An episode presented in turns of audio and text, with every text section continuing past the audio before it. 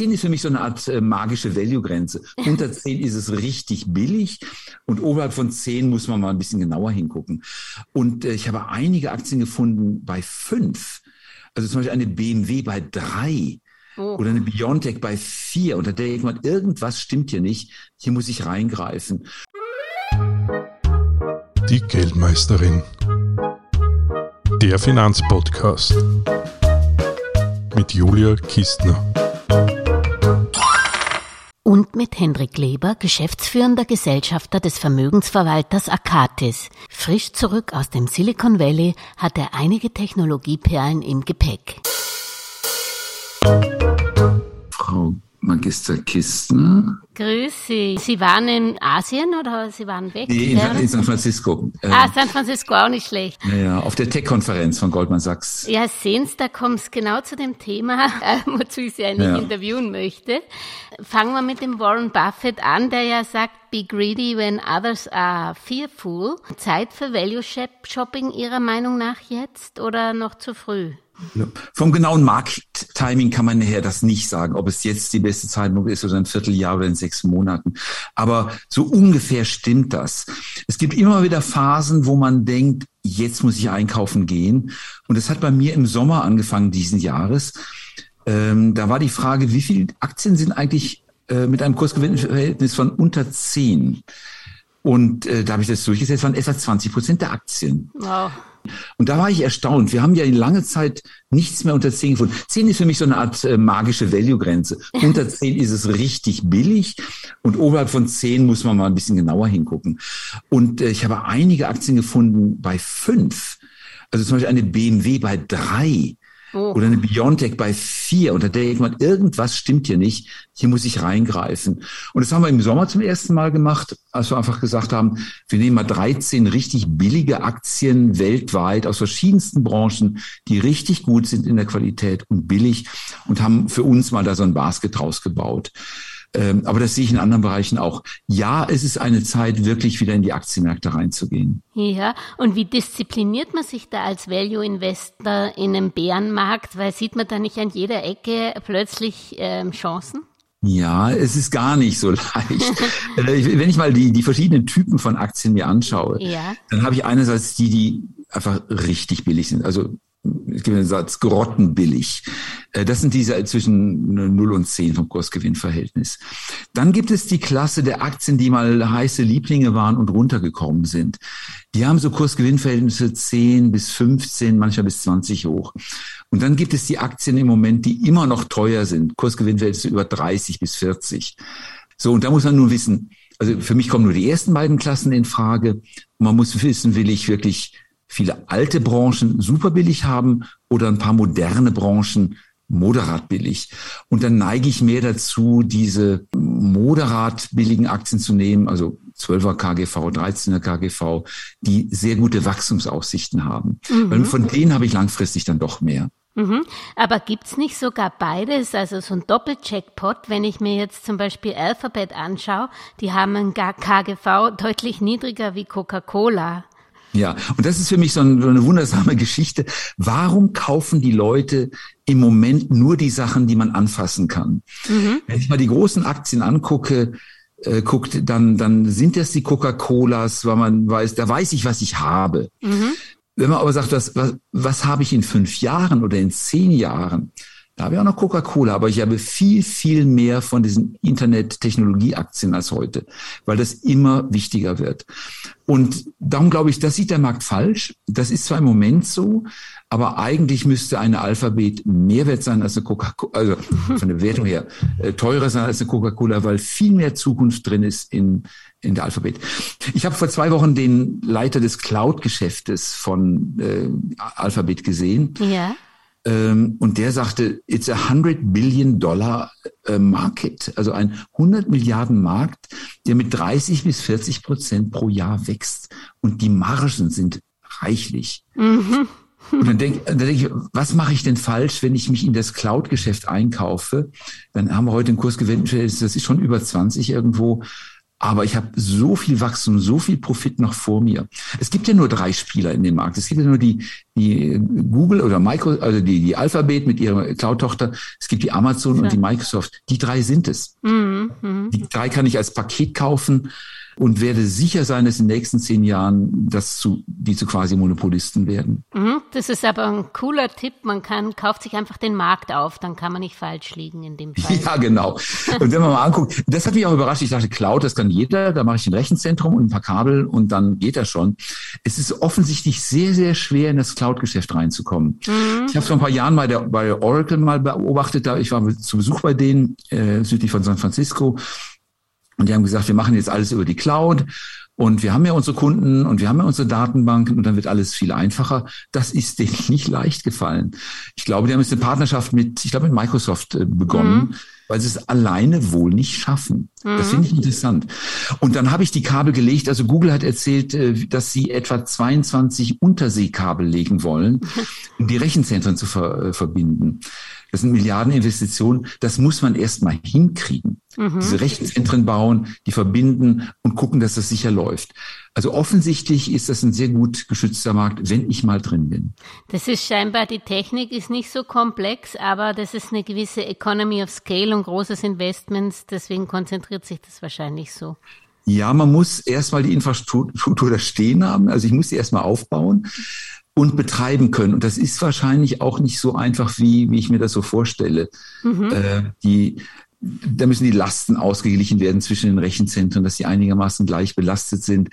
Äh, ich muss die Datentechnik hinkriegen, ich muss die Sicherheit hinkriegen, dass mir keine Hacker da reinkommen. Ja. Ein Hackerangriff und der Ruf ist hinüber. Ne? Mhm. Ähm, das scheint wohl schwieriger zu sein, als man sich das als Laie vorstellt.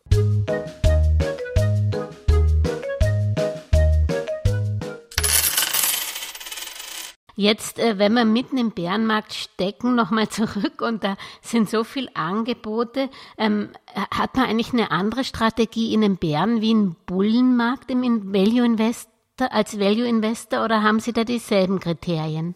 Na, es sind eigentlich die gleichen Kriterien. Mhm. Ich will die super gute Qualität haben und die kann sich eben auch im Wachstum artikulieren und will, dass sie sehr billig ist und sehr billig heißt häufig, das sind die verkannten Titel. Mhm. Coca-Cola, das wird ja häufig, Coca-Cola wird häufig in diese die Value-Ecke gesteckt, ist es ja gar nicht. Es ist sehr teuer ja. und äh, es ist ein Qualitätstitel, das auf alle Fälle. Aber ich will die Qualität da haben, wo keiner genau hinguckt, die, die vielleicht gar keiner kennt äh, und mich da einkaufen. Und dieser Jagdtrieb nach den vergessenen, aber super qualitativ hochwertigen und billigen Aktien, ähm, der ist der gleiche. Mhm. Dass Sie jetzt in Silicon Valley waren, ist wahrscheinlich kein Zufall. Sehen Sie diese ähm, Schnäppchen oder diese un noch nicht entdeckten Perlen gerade im Technologiesektor? Also das ist einer der Bereiche, der hochattraktiv ist. Der andere ist der Bereich, also Biotechnologie mhm. natürlich. Mhm. Aber gehen wir auf den Techno äh, Technologiesektor ein. Äh, ich will es einfach mal lebhaft erzählen, wie es war. Da war die Chefin von General Motors da. Mhm. Und die hat ihren Leiter des autonomen Fahrens mitgebracht. Ähm, das, der Bereich ist bei General Motors Cruise. Das sind die Elektroautos, die selbstfahrend sein yeah. sollen. Und er zeigt dann das selbstfahrende Auto, das als Taxi in San Francisco etwa 65 Mal-fach herumfährt und heute schon Passagiere einsammelt und ans Ziel bringt und das von Robotern gereinigt wird hm. und von Robotern wieder betankt wird mit, äh, mit Strom. Und denkt man, das ist eine Realität. So, das ist General Motors. Da habe ich also eine, einen kleinen Bereich in einem Riesenkonzern, der das macht. Und dann fragt man sich, wer macht eigentlich diese Steuerung von diesen, äh, von diesen Autos? Mhm. Und dann kommt man sehr schnell bei Namen an wie bei Nvidia, die ja dieses mhm. Jahr sich halbiert haben im Kurs. Aber ich gehe auf einen anderen Bereich. Da wird LIDAR eingesetzt. Radar kennt jeder. Das mhm. kennt man von den Schiffen. Da dreht sich irgendwas und das sind solche Funkwellen. Ja. Und dann kommen die zurück und dann sehe ich irgendwo ein Schiff auf dem Wasser. Bei LIDAR ist das mit Infrarot. Mhm. Da dreht sich was auf dem Dach vom Auto, tastet die Umgebung ab und guckt, wer, äh, wie weit der Baum entfernt ist und ob wir da vielleicht einen Menschen vor uns haben oder ein Tier oder eine Plastiktüte. So, und damit das LIDAR funktioniert, da gibt es die Hersteller von LIDAR. Hinter den Herstellern von den LIDAR äh, gibt es die Firmen, die machen die Sensoren dafür und dahinter stecken die Firmen, die machen die Laser dafür. Mhm. Da habe ich eben eine Firma gesehen, die wir auch im Portfolio haben, Lumentum. Lumentum macht diese kleinen Wixel heißen die, also nicht Pixel, sondern Wixel. Äh, auf, das ist so eine kleine Platte, da sind kleine Laserdinger drauf und die strahlen praktisch von der Platte aus in die Umgebung, messen, wie lange der Lichtstrahl braucht, um zurückzukommen, rechnen die Nanosekunden aus, die es braucht multiplizieren das aus mit der Lichtgeschwindigkeit und sagen, diese, dieser Baum ist etwa zwölf Meter von dem Auto entfernt. So. Und so eine Lumentum, die werde ich in Zukunft in allen selbstfahrenden Autos brauchen. Kein Mensch kennt sie. Ich finde sie klasse. Und dann kaufe ich eben zu einem Kursgewinnverhältnis von zwölf Lumentum-Aktien dazu. Und so versuche ich in der ganzen Kette von den Dingen, die am Ende offensichtlich sind. Das selbstfahrende Auto ist offensichtlich und wird kommen. Wer steckt am Anfang und ist der Zulieferer für diese Branchen? Mhm. Da haben Sie aber was Spannendes angesprochen, weil das wollte ich Sie eh fragen. Was sind für Sie Technologieaktien? Weil zum Beispiel auch John Deere, die machen ja auch über Satelliten, messen die die Bodenfeuchte und tun entsprechend ihre Sprenkler einsetzen. Aber Sie interessiert eigentlich nicht dann die großen Flaggschiffe, sondern eher die, die die beliefern. Also nicht die klassischen Unternehmen, weil ich würde mir, ich würde halt so denken, na gut, wenn das schief geht, dann habe ich bei GM wenigstens noch den Autoteil. So denken Sie nicht. Ja, ähm, ich versuche immer dahin zu gehen, wo der Hebel sehr groß ist. Also ja. da, wo die, wo die Veränderung sich am stärksten auswirkt. Bei GM, wenn ich das selbstfahrende Auto von, ich weiß nicht, 0% des Umsatzes auf 0,2% des Umsatzes erhöht, ist das kaum spürbar. Mhm. Wenn bei Lumentum der Umsatz sich verdoppelt, dann sehe ich das deutlich. Ja. Da ist der Hebel größer. Trotzdem ist auch äh, John Deere eine ganz spannende Technologiefirma, nicht ohne Probleme. Mhm äh, weil die Bauern ja praktisch ihre Daten sozusagen abliefern an John Deere. Und wenn John Deere es nicht will, dann fährt der Trecker nicht. Mhm. Ähm, das ist einerseits sehr positiv, weil der Trecker eben von selbst übers Feld fährt und auch die Stellen kennt, wo noch ein bisschen Düngemittel hin muss äh, und gleichzeitig aber der Bauer in eine Abhängigkeit gerät. Also das ist nicht ganz konfliktfrei und es gibt auch Initiativen, sich zu lösen von John Deere und das bei anderen Anbietern zu machen. Aber John Deere ist für mich genauso ein Technologietitel. Mhm. Das ist jetzt die Hardware-Seite. Es gibt auch die Software-Seite davon. Mhm. Ich habe neulich äh, die eine Dortmunder Professorin erlebt, eine Statistikprofessorin, Professorin Morik, die sagt, sie kann mit künstlicher Intelligenz die, den Energieverbrauch eines Stahlwerks am Tag um 40.000 Euro senken. Mhm. Das kann ich die Zahl nicht nachvollziehen. Aber das heißt, mit Intelligenz und der richtigen Rechentechnik kann ich ganz große Beiträge zum Energieverbrauch und zum Wohlstand generell bringen. Und dann frage ich mich auch manchmal, wer liefert die Software dazu? Und mhm. das ist dann auch wieder ein spannender Sektor. Mhm. Das heißt, Sie haben eigentlich sehr viel eher Small- und Mid-Caps dann in Ihrer Sammlung? Ja, aber was ist Small und Mid-Cap? Das ist ja. für uns Deutsche sind diese Firmen, die ich da kaufe, äh, fast schon Big Caps. Für die Amerikaner sind es äh, Small Caps. Äh, manche von diesen Firmen haben fünf oder zehn Milliarden oder 20 Milliarden Marktwert und wir kennen sie hier in Deutschland überhaupt nicht.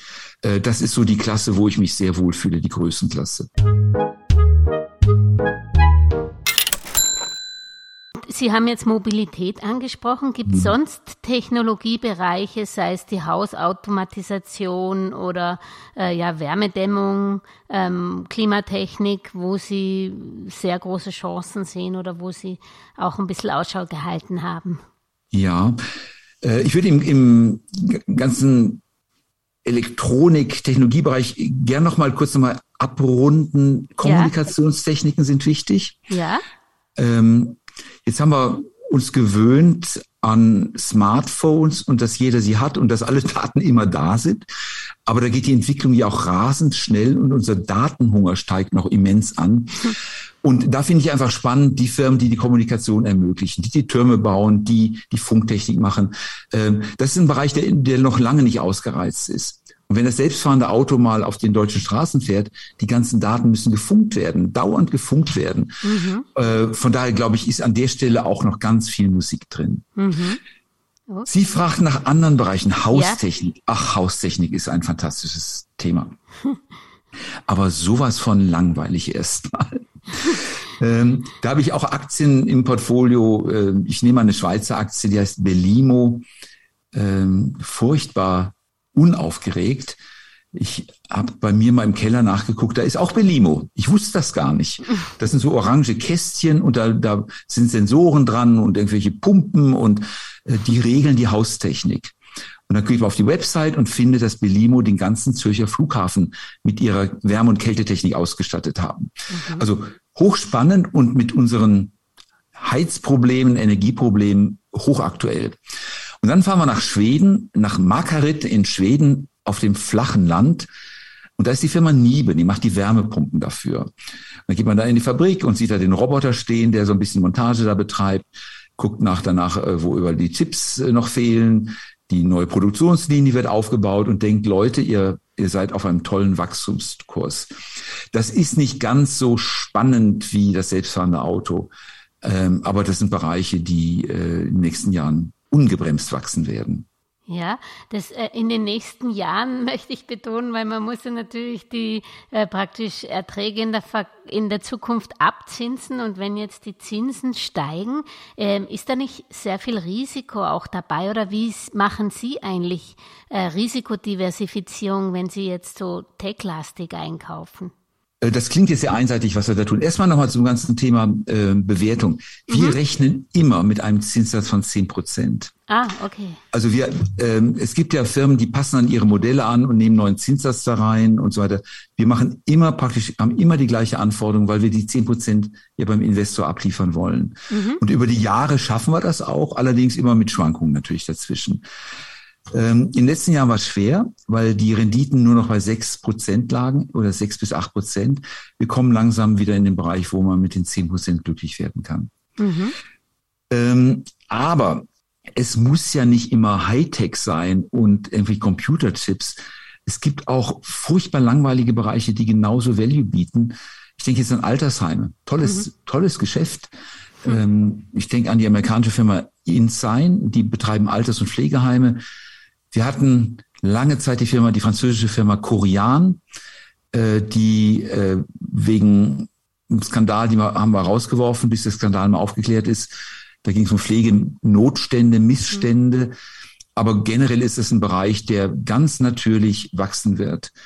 Äh, ich habe mir heute die Firma Align Technologies angeguckt. Das sind so Zahnspangen. Es gibt die Firma Fresenius in Deutschland, die betreiben Krankenhäuser, die betreiben Dialysezentren, die äh, bieten Flüssignahrung an für Krankenhäuser. Alles drei Bereiche, die großartig wachsen. Wir haben die Firma Intrum im Portfolio. Intrum ist ein Schuldeneintreiber. Mhm. Wenn bei American Express die Kreditkarteninhaber nicht zahlen, dann nimmt American Express 100 Millionen an Forderungen und verkauft die an den meistbietenden. Und dann sagt Intrum, ich kaufe euch das ab für 16 Millionen und gucke, ob ich 16 Millionen wieder rauskriege. Und wenn sie 18 Millionen kriegen, dann haben sie ihren Job gut gemacht und äh, wir haben Gewinn. Und wenn sie 14 Millionen rauskriegen, haben sie einen Verlust. Und das sind auch Geschäfte, die hören sich sehr unaufgeregt an, sind aber spannend. Guten Tag. Namaste. Bon dia. Ni hao. Also daraus höre ich, dass Sie doch auch ähm, sehr stark äh, Branchen diversifizieren, äh, auch äh, Sektoren diversifizieren. Wie schaut es eigentlich mit Regionen aus? Oder ist es für Sie nicht so wichtig, ob das Unternehmen jetzt in China oder ähm, Indien oder Europa ist in geopolitischen Zeiten wie diesen? Ja, nee, es ist hochwichtig geworden, was Sie, mhm. was Sie fragen. Äh, ich fange mal mit dem schwierigsten Kandidaten an Indien. Mhm. Ein ganz großer Markt und es wird mal die größte, bevölkerungsreichste Nation der Welt werden. China ist im Moment noch etwas davor. Äh, da zu investieren ist schwer. Es gibt zwar, ich glaube, 5000 Aktiengesellschaften in Indien, aber regulatorisch da reinzukommen, die Inder machen es einem nicht leicht. Mhm. Da würde ich mal sagen, der Markt ist nur zu einem Zehntel geöffnet für uns. Ähm, da gibt es auch schon wenige Branchen, die interessant sind. Eben die Pharmabranche ist da recht interessant, die, äh, die Outsourcing-Branche ist interessant, aber Chemie auch noch interessant. Aber es gibt nicht so viele Branchen, die ich wirklich sehr spannend finde. Dann haben wir China. China ist hochspannend auch von den Firmen her. Es gibt tolle Technologiefirmen dort. Also ich nenne auch einen Textilanbieter, der, ähm, der so Sporttextilien designt und, und liefert finde ich auch spannend. Ähm, das ist auch für mich Technologie. Oder eine Firma, die Sportschuhe macht, die wir haben, die Antasports. Äh, das ist auch technologieintensiv, ähm, aber es hat mit, mit Computern nichts zu tun. Ist schwer mit der aktuellen Abschirmung Chinas. China isoliert sich im Moment. Die Bevölkerung darf nicht reisen, die Ausländer verlassen das Land. Ähm, die Türen sind praktisch geschlossen, der Kapitalmarkt ist teilweise bestraft worden. Äh, die Chinesen wollen im Moment eher für sich bleiben äh, und darum halten wir uns ein bisschen zurück. Mhm. Ganz spannend ist Japan. Japan ist im Moment eine Insel der Glückseligkeit. Äh, der Wechselkurs ist deutlich runtergekommen. Die, äh, die Inflationsrate ist, glaube ich, drei Prozent. Und den Japanern geht's gut im Moment. Aufträge ohne Ende. Äh, die Bewertungen sind ganz okay. Und äh, ich finde den Markt ziemlich spannend. Das ist, weil der, weil der Yen so niedrig ist und die. Genau, okay. genau. Und jetzt, wenn Sie mal überlegen, ähm, ich war vorhin bei den Computerchips. Überall auf der Welt entstehen ja neue Fabriken für Computerchips. Die entstehen in Europa und in USA, nicht so sehr in Asien. Überall da werden Maschinen installiert und die Maschinen kommen entweder aus Holland, da ist ein ganz großer Lieferant, aus den USA oder aus Japan. Und jetzt denke ich an eine Firma, die poliert diese Oberflächen von den Wafers, so heißen die.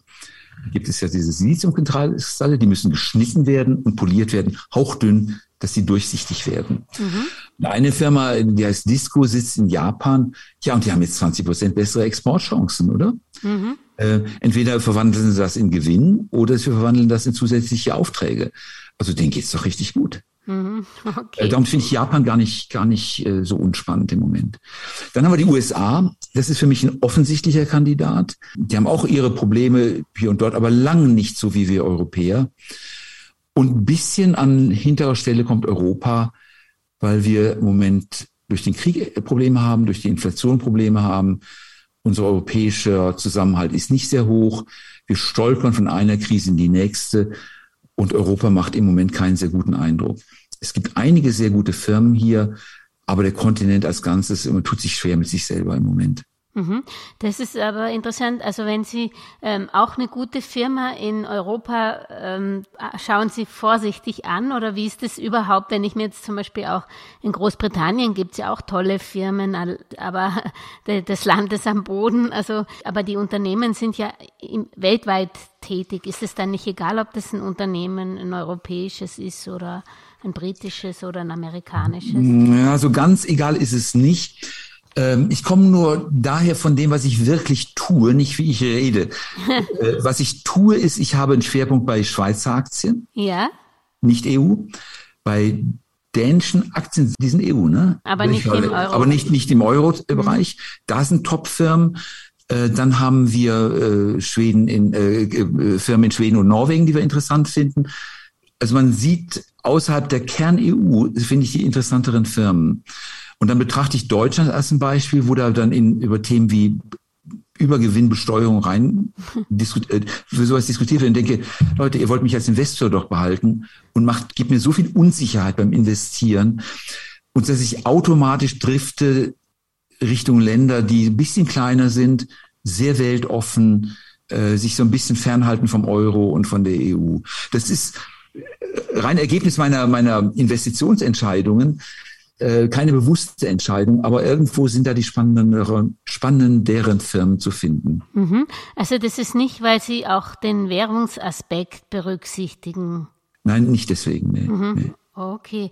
Ähm, Übergewinn ist auch ein spannendes Thema. Ähm, jetzt haben wir es mal bei Energie gesehen. Es kann ja auch mal sein, dass Sie bei Lebensmittel oder anderen Branchen sehen.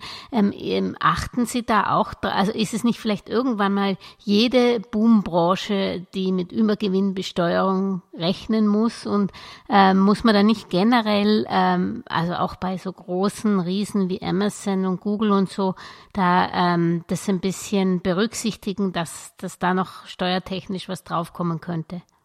Nein, das glaube ich nicht. Also nicht in den USA. Ich, mhm. ich sehe nicht, dass er irgendwie eine, eine Sondersteuer kommen wird. Das, ich sehe es nicht kommen, nein. Mhm. Wir haben heute erlebt, der Kollege erzählt gerade, dass in Schweden die Lachsfabrikanten mit einer Sondersteuer belastet werden. Ja, das ist auch skurril. Ja. Und ich auch, ja, dann halte ich mich raus aus der Lachsbranche. Ich werde dann einfach vorsichtig und ziehe mich zurück.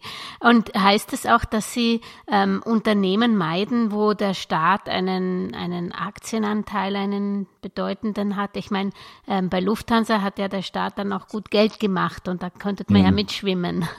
Ja, das ist immer so eine Frage. Ich habe immer wieder erlebt, dass der Staat die freien Aktionäre irgendwie ein bisschen übers Ohr haut. Also, das war damals schon bei Griechenland so, wo ich dachte, ich bin betrogen worden von den Aussagen der Politiker, die haben nicht gestimmt. Also meine Anleger haben bluten müssen für die Fehlaussagen der Politiker. Und wenn der Staat irgendwo reingeht, dann möchte ich nicht Minderheitsaktionär sein, weil ich nicht das Gefühl habe, dass ich fair behandelt werde. Nochmal zurückzukommen zur Technologie. Warum glauben Sie eigentlich, dass die, wie, wie das Weihwasser vom Teufel ge, gemieden wird momentan? Ist das nicht übertrieben ein bisschen? Oder sind es die Jungaktionäre, die halt jetzt kalte Füße bekommen haben? Oder hat man einfach Gewinne mitgenommen? Was ist da der Grund? Ja, also zum Teil ist es ein Aussonderungs-, ein Aussortierprozess. Mhm. Ähm, es gibt sehr viele Firmen, die kein Geld verdienen und nie Geld verdient haben und nie Geld verdienen werden. Mhm. Also dann sitze ich in so einer Präsentation drin. Ich hatte mehrere mir angeguckt und dachte, Leute, ihr seid großartig, toll erzählt, wie ihr über das Geschäft erzählt, fantastisch, was für Lösungen ihr anbietet. Und dann gucke ich auf die Gewinne und sage, keine Gewinne da. Und dann denke ich, warum soll ich da investieren? Und da hat der Markt sicherlich zu Recht differenziert und die einfach mal weggespült und man merkt es auch im Venture Capital Bereich, das Geld ist knapp geworden für die jungen Startups, die ganz großartige Ideen haben, aber nicht sagen können, wie sie Geld verdienen werden. Das hat stattgefunden. Äh, das hat den ganzen Sektor gedrückt. Ähm, generell ist es wohl das Thema Sektorrotation, also dass man sagt, ich will jetzt erstmal in die Firmen rein, die was zum Anfassen bieten, also in die Coca-Cola. Und dann entscheidet dann irgendein Stratege in einer großen Bank, wir machen jetzt mal, wir gehen raus aus dem Sektor, gehen jetzt rein in den anderen Sektor und dann wird einfach alles abverkauft, egal ob gut oder schlecht. Ein weiterer Faktor ist einfach, dass das Geld geparkt wird. Ich lese gestern, dass 4.600 Milliarden Dollar auf Geldmarktkonten geparkt sind. Das heißt, da sitzen Investoren und sagen, ich halte mich erst mal raus, warte, bis die Luft wieder rein ist und gehe dann wieder rein. Und darum glaube ich, dass wir, wenn das mal wieder anläuft und wenn das Geld wieder zurückkommt, äh, wir bei diesen Technologietiteln ganz große Sprünge sehen werden. Mhm. Wenn ich jetzt meinen Hörerinnen auch äh, empfehle, in Technologie zu gehen und äh, sie würden auch gern, weil sie so günstige, äh, eben auch Amazon und Co. so auch so günstig kaufen können. Wie geht man da als Einsteiger vor? Wahrscheinlich keine Einzeltitel oder sie würden Sie dann die großen Werte kaufen oder würden Sie ähm, spezielle Branchen in der Technologie kaufen oder ein, ein Mix von vielen? Wie, wie, wie kann man als Einsteiger da jetzt von den günstigen Technologiemöglichkeiten profitieren? Es ist Arbeit. Es ist leider viel Arbeit. Und im Grunde stellen Sie die Frage, wie kann man meinen Job, den ich ja jeden Tag mache, mit, mit viel Intensität äh, auf die Schnelle abkürzend selber machen. Es ist einfach Arbeit. Und mhm. zwar, ich gehe nochmal von den Technologieaktien aus. Yeah. Also erstmal habe ich eine tägliche Berührung mit dem Thema. Da kann, mich, kann ich mir ein erstes Bild bilden. Dann lese ich die Geschäftsberichte darüber. Dann lese ich viel Material über die Branchen. Und dann fahre ich eben dahin und schaue mir die vor Ort an, diese Firmen. Und dann habe ich das Gefühl, ich habe so halbwegs verstanden, was sie machen aber technologisch teilweise im Detail überhaupt keine Ahnung. Also ich schaue mir das an und äh, dann muss ich die Kürzel mir nachschlagen und was, hm. was ist genau ist so ein Wechsel und wie ist so ein Laser aufgebaut und wer braucht das alles und wer ist die Konkurrenz? Es ist einfach viel Arbeit. Äh, wir hatten vorhin drei Titel genannt, die Amazon, die Microsoft und die Alphabet. Das sind mal ganz gute Startpunkte. Aber schon bei der PayPal wird es schwieriger. Mhm. Äh, bei PayPal ist das Geschäft mit eBay weggebrochen, also planmäßig weggebrochen. Schaffen die es, in der Nutzerführung bequem zu werden und bequemer als Apple Pay? So, und dann muss man wirklich da reingehen und sich das angucken äh, und sich ein eigenes Bild darüber bilden. Da muss man sich entscheiden, ist Venmo, also diese private Geldtransferplattform, zukunftssicher ja oder nein? Und dann sind die Nutzer in den USA. Da muss ich mich schlau machen, wie ist das Nutzerverhalten in den USA. Da muss ich die amerikanischen, vielleicht die Social Media durchgucken oder vielleicht äh, Zeitschriften dann durchsehen, wie sich Venmo dort durchsetzt. Alles so Themen, wo ich denke, Es ist ziemlich viel Arbeit. Mhm. Man kann es machen.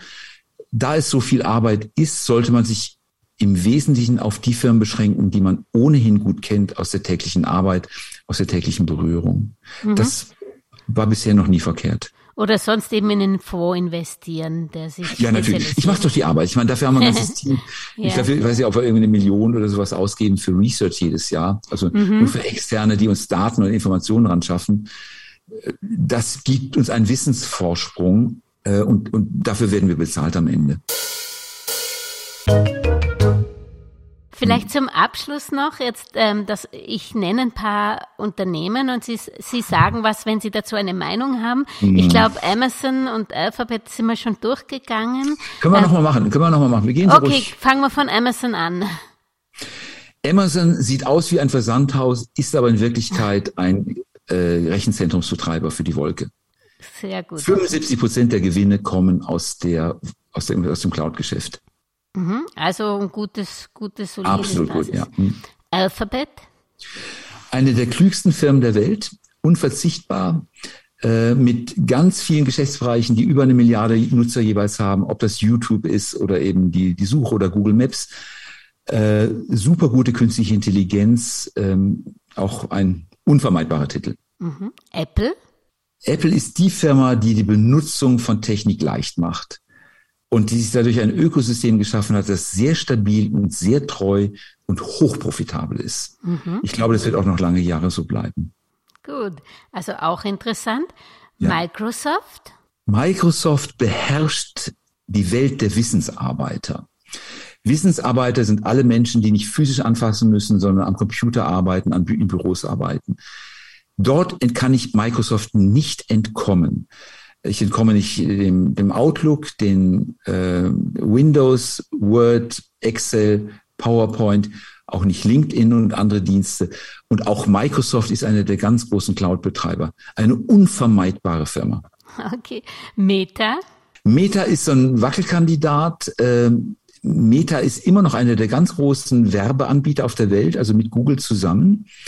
Äh, sehr dominant, fast drei Milliarden Kunden. Ähm, wie das ökonomische Modell der nächsten Jahre aussieht, ist unsicher. Dazu müssten sie WhatsApp äh, mit Werbung befrachten. Diese Metaverse-Geschichten mit der virtuellen Realität müssen aufgehen. Da bin ich unsicher. Sie sind aber sehr, sehr billig. Mhm. Shopify? Fast eine faszinierende Alternative zu äh, eBay und zu Amazon. Von einem Deutschen gegründet, Tobi Lüttke. Die Firma sitzt, glaube ich, in Kanada. Muss man beobachten, sie war mal super teuer ist auch deutlich runtergekommen, wahrscheinlich immer noch ein bisschen zu teuer. Aber die Art, wie die eine Konkurrenz aufbauen zu Amazon, finde ich faszinierend. Von der Bewertung her bin ich nicht ganz glücklich. Mhm. Das ist interessant, obwohl Shopify, glaube ich, year to date 60 Prozent oder sowas verloren hat, sind sie immer noch nicht zufrieden.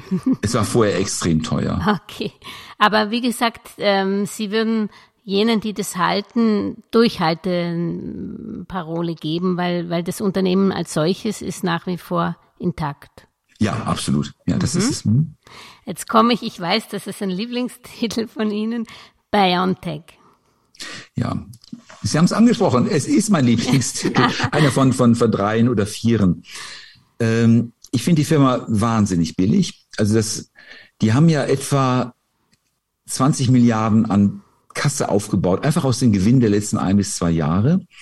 Und die Börsenwelt glaubt, nächstes Jahr ist das zu Ende. Das wird runtergehen, natürlich, weil wir die Impfstoffe äh, nicht mehr in dem Maße brauchen wie in der Vergangenheit. Aber sie gehen auch in neue Impfstoffbereiche hinein, die interessant sind, wie Malaria, eine ganz relevante Krankheit, äh, wo ein Impfstoff wirklich die Welt verbessern könnte.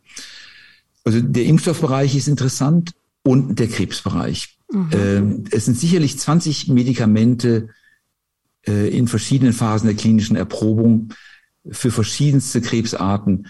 Ähm, da bin ich mir sicher, dass aus irgendeiner dieser Erprobungen etwas herauskommen wird. Darum, ich finde sie unglaublich billig und unglaublich attraktiv. Sartorius? Auch ein Liebling von mir. War mal extrem teuer, ist jetzt nur noch teuer. Die Welt der Arzneimittel wird immer biologischer. Die alten Medikamente waren ja einfache Moleküle wie eben das Aspirin. Die neuen Medikamente sind alle antikörperbasierte Medikamente, die in Bioreaktoren gezüchtet werden.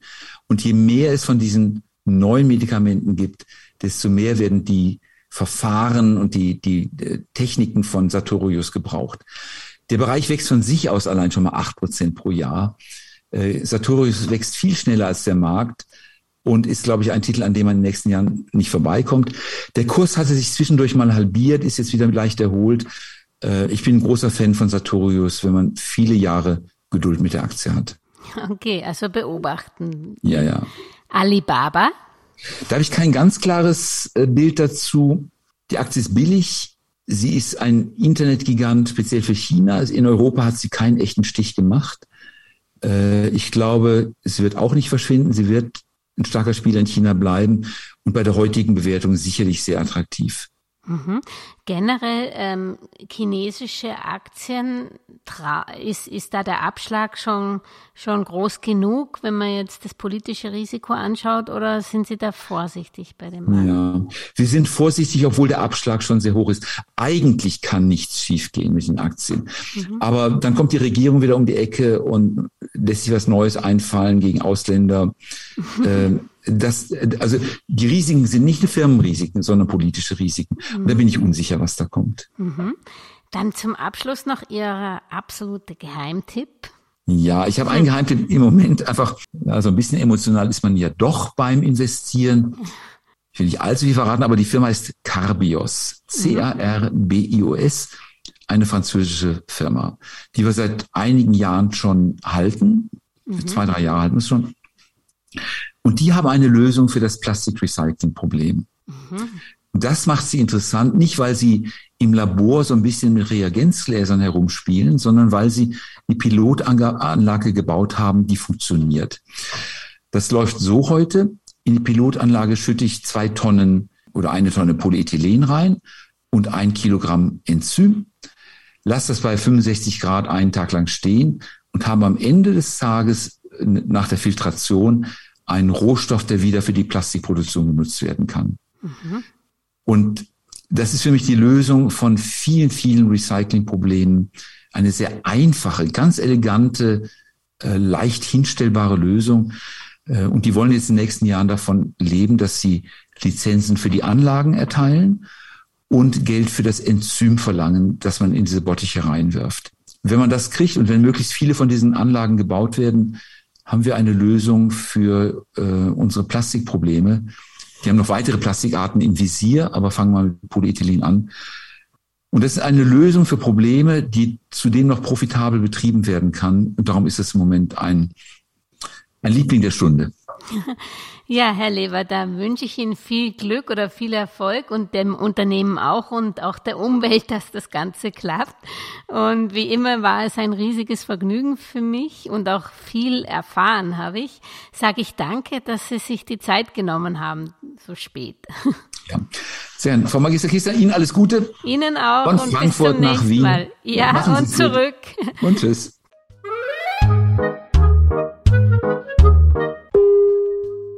Über aktuelle Börsenaufreger und Ereignisse berichtet Werktag für Werktag übrigens die kleine Podcast-Schwester der Geldmeisterin, die Börsenminute. Überall, wo es Podcasts gibt, auf YouTube, Facebook, LinkedIn, Xing und auch auf www.geldmeisterin.com. Eine erfolgreiche Anlagewoche wünscht euch die Geldmeisterin und Julia Kistner. Und am Schluss noch der Disclaimer. An dieser Stelle wie immer der wichtige Hinweis, dass die Inhalte dieses Podcasts, der Videos und der Webseite geldmeisterin.com ausschließlich der allgemeinen Information dienen und die ganz persönliche Meinung der Geldmeisterin und von Julia sind. Es handelt sich keinesfalls um Investmentempfehlungen, Rechts- oder Anlageberatungen. Das Gesagte, Geschriebene und Dargestellte kann und soll auch nicht das persönliche Gespräch mit deiner Finanzberaterin ersetzen. Auch sind weder die Geldmeisterin noch Julia Kistner informiert darüber, wie es mit deiner Vermögenssituation ausschaut, deinen Bedürfnissen, familiären Umständen, deinem Finanzwissen, die Risikoneigung oder deinen Anlagehorizont. Anlegen erfolgt daher auf eigene Gefahr. Die Geldmeisterin und Julia Kistner haften nicht für Anlageentscheidungen, die aufgrund ihrer Medienbeiträge getroffen werden. Kurzum, für die Geldmeisterin und Julia Kistner war es immer ein Vergnügen, dich bei deinem Vermögensaufbau zu inspirieren. Auf deinen eigenen, persönlich richtigen Geldesel musst du schon selbst setzen. Viel Erfolg!